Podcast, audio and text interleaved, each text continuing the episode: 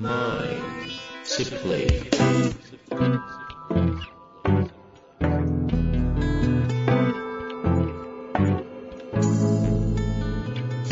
んにちは、遠藤和樹です。秋山条件時の経営者のマインドサプリ。秋山先生、よろしくお願いします。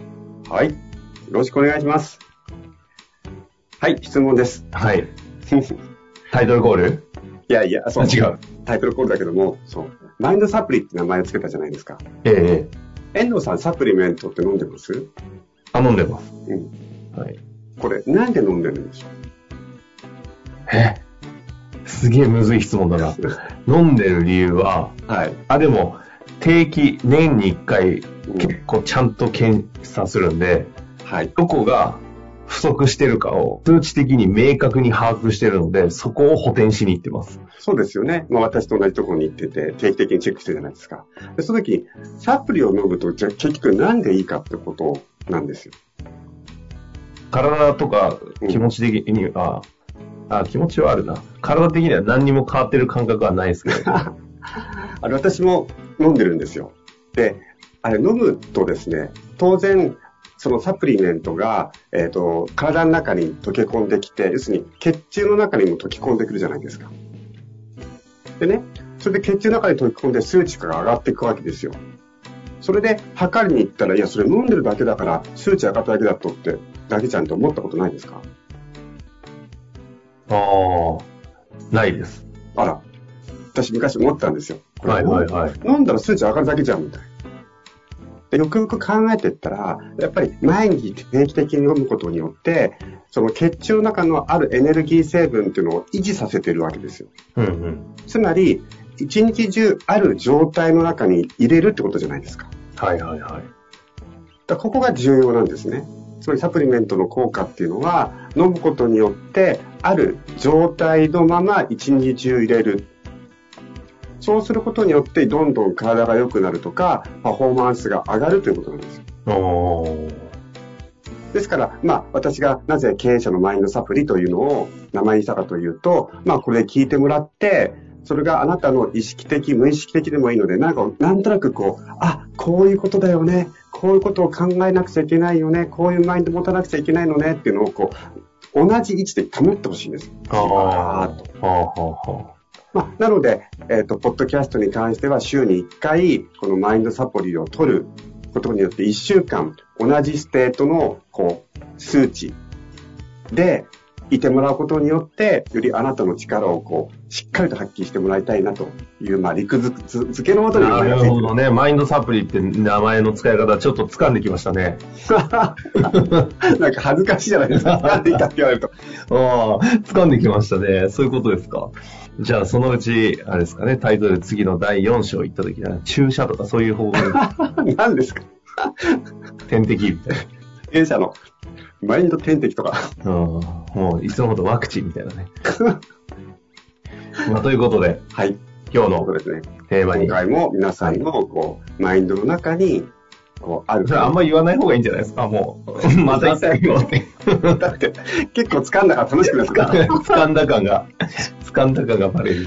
恥ずかしい恥ずかしいはいじゃあ質問行きましょということで、行きましょう。はい今日はですね、えーと、経営者の方です。それ以外はちょっとわからないんですが、質問いただいております。はいえー労働環境の改善により残業ゼロを実施したり、事業環境が苦しい中でも賞与を出したり、社員が心地よく働ける努力、働けるように努力をしているつもりです。しかし、労働環境を良くしても社員の不満がなくなりません。この社員たちは一体どこまで要求してくるんだろうと腹立たしく感じてしまうようになってきました。世の中に出回る経営ノウハウのようなものでどうにかこの問題を解決できる気がしません。マインドを整えたら良いものなのでしょうかうよろしくお願いいたします。なんかここういうう、私のポッドキャストにとてもふさわしい質問ですねおーこれこういうことって起きるって感覚って遠藤さんわかります？うーん、なんか経営者としてあっちゃいけないのかなという思考が働く一方で、うん。まあ起きますよねというふうにすごく思いますよね。やっぱり、あのー経営者の方としては、みんなよりよくみたいな形でね、うん。やるんだけど、俺たちが変えてほしいのはそこじゃないんだって言われてしまったり、あとは、うん。いや、そんなことじゃ全然足りないんですって言われてしまったり。で、これなんでこのことが起きてしまうかということなんです。で、これって本当に人の体とかマインドと本当に密接に連携してるんですね。うんうんうんうん。えっと、私たちというのは、その目的に対してオートマチックでいろんなものが働いちゃうんですよ。はいはいはい。ということは、この人の、この経営者の方の環境を整えたいという目的、いわゆる私でいうアウトカムがどこに設定していたかと。そのアウトカムが伝わっていきますよということなんですよ。うんうんうん。ああ、この今回の労働環境、残業ゼロにしたり、絞り上げたことのアウトカムが、そうそうそう。本当はどこだったのか。あでこれはよくあります。労働環境を改善してあげたいなという人のアウトカムでありがちなパターンっていうのがありまして、これ何だと思います？あ、いいいから働いてってことですか？いいから、もうちょっとダイレクトかな。ち労働、ちゃんとやれってことですか？それが大きい。あと、文句を言われたくない。ああ、そっちもね。そうですね。やめられたくない。ああ。あとは、えっ、と、よくすることによって、えっ、と、そう、ちゃんと動いてもらいたい。えっ、と、自分の言うことを聞いてもらえるみたいなところはどうしても、うん。そんなつもりはないのに、こう、忍び寄ってるから、ススーッと入っちゃうんでしょ、自分のマインドの中に。そうすると、社員のために労働環境を良くしたいというふうに思考は思ってても、マインドの部分では、これでこいつは文句言わないだろうとか、ちゃんとやってくれるだろうとか、やめないだろうとか。とになっちゃう。じゃあ、文句を言われたくない、ちゃんとやってくれるだろう、動いてくれるだろう。これのアウトカムはどこですかと。うんうんうん。そうすると、会社が潰れないようにしたいとか、うんと、まあ、自分の、なんだ、生活水準を下げたくないとか、うんうん。つまり、最終的にうっかりと自分の保身的な感覚がこう入り込んじゃってくる場合があるんですね。ああ、そっちの話ですね。はい。はいはい。で、これは、いや、そんなことないですよっていう方がいたとしても、あの、そういうもんなんです。私だってそうですよ。私だってお客さんのこと、クライアントのことって考えてるつもりでも、やっぱりふと気が抜くと、どこかで回りまぐって自分の心配をしちゃってるんじゃないかなって思う時あるんですよ。うんうん。そのぐらい自分に慎重になって、はい。向き合ってるってことですね。あそうです。ちゃんと見てるとね。うん。だから、これは、えっと、私たちというのは、ついつい自分のことを考える、保身的な発想をしてしまいがちだっていうことを、いっぱい一旦受け入れるべきだと思ってるんですよ。うんうんうんうん。なっちゃうなっちゃう。受け入れた後、そうなりがちだけども、そうじゃないように自分のことを整えていくということが必要なんですよ。そうすると、やっぱり労働環境をより良くしていくということの本来のアウトカムはどこに設定すべきですかと。ほうほうほう。やっぱりこれは基本の基本ですよね。やっぱり顧客への価値提供ですよ。うん。顧客への価値提供。で顧客の価値提供を本気でやっていきたいと思った場合に、やっぱり自分一人ではいいサービスとかいい価値提供できないじゃないですか。だから当然、えっと、スタッフの方の情熱とか高いパフォーマンスが必要になってくる。うんうん。じゃあ、スタッフの方の情熱とか高いパフォーマンスを出しやすいようにするためには何が必要かというと、労働環境の改善が必要であると。なるほど。でということは、労働会見環境の改善のアウトカムは、高い情熱と、スタッフの方の高い情熱と高いパフォーマンス、高い情熱と高いパフォーマンスのアウトカムは、顧客への価値提供、本気の価値提供っていうふうになっていくわけじゃないですか。うんうんう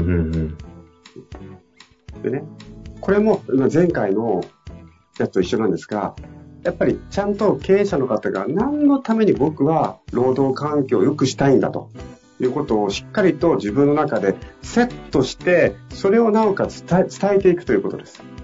はあはあはあはこれでみんなもちょっと楽になるねとか、みんなからこういうリクエストがありま上がりましたので、えそれに会社としては対応したいと思います。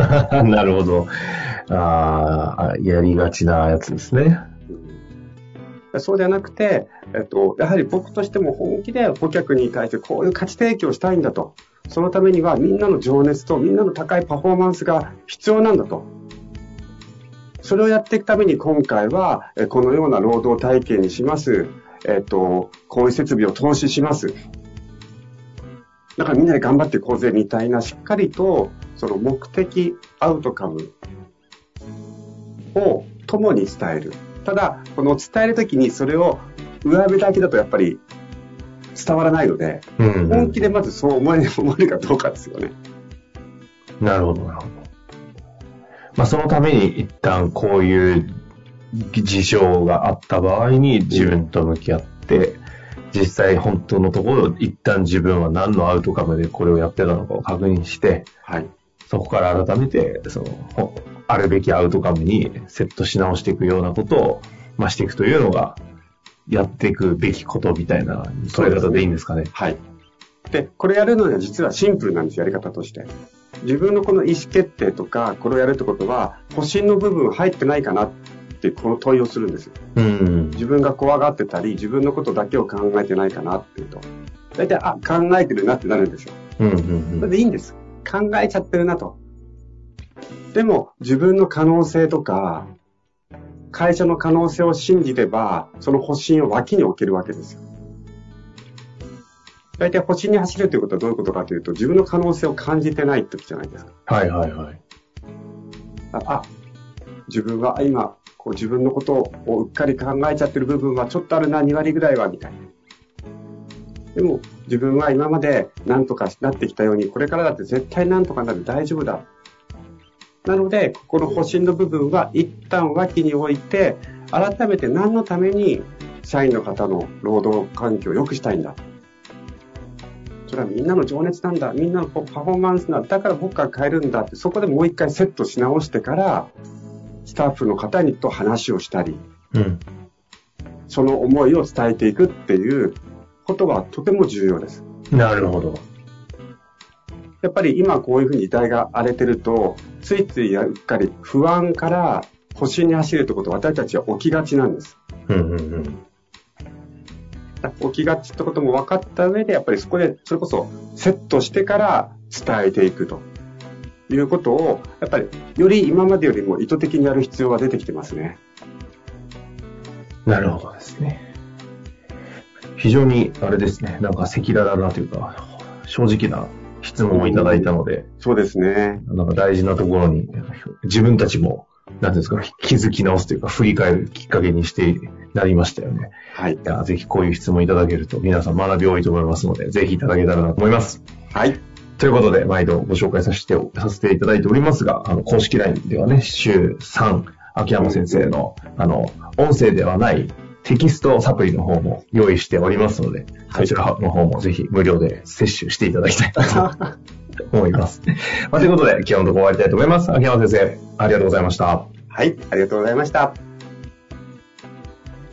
本日の番組はいかがでしたか？番組では、秋山城賢治への質問を受け付けております。ウェブ検索で、秋山城と入力し、検索結果に出てくるオフィシャルウェブサイトにアクセス。その中のポッドキャストのバナーから質問フォームにご入力ください。また、オフィシャルウェブサイトでは無料メルマガも配信中です。ぜひ遊びに来てくださいね。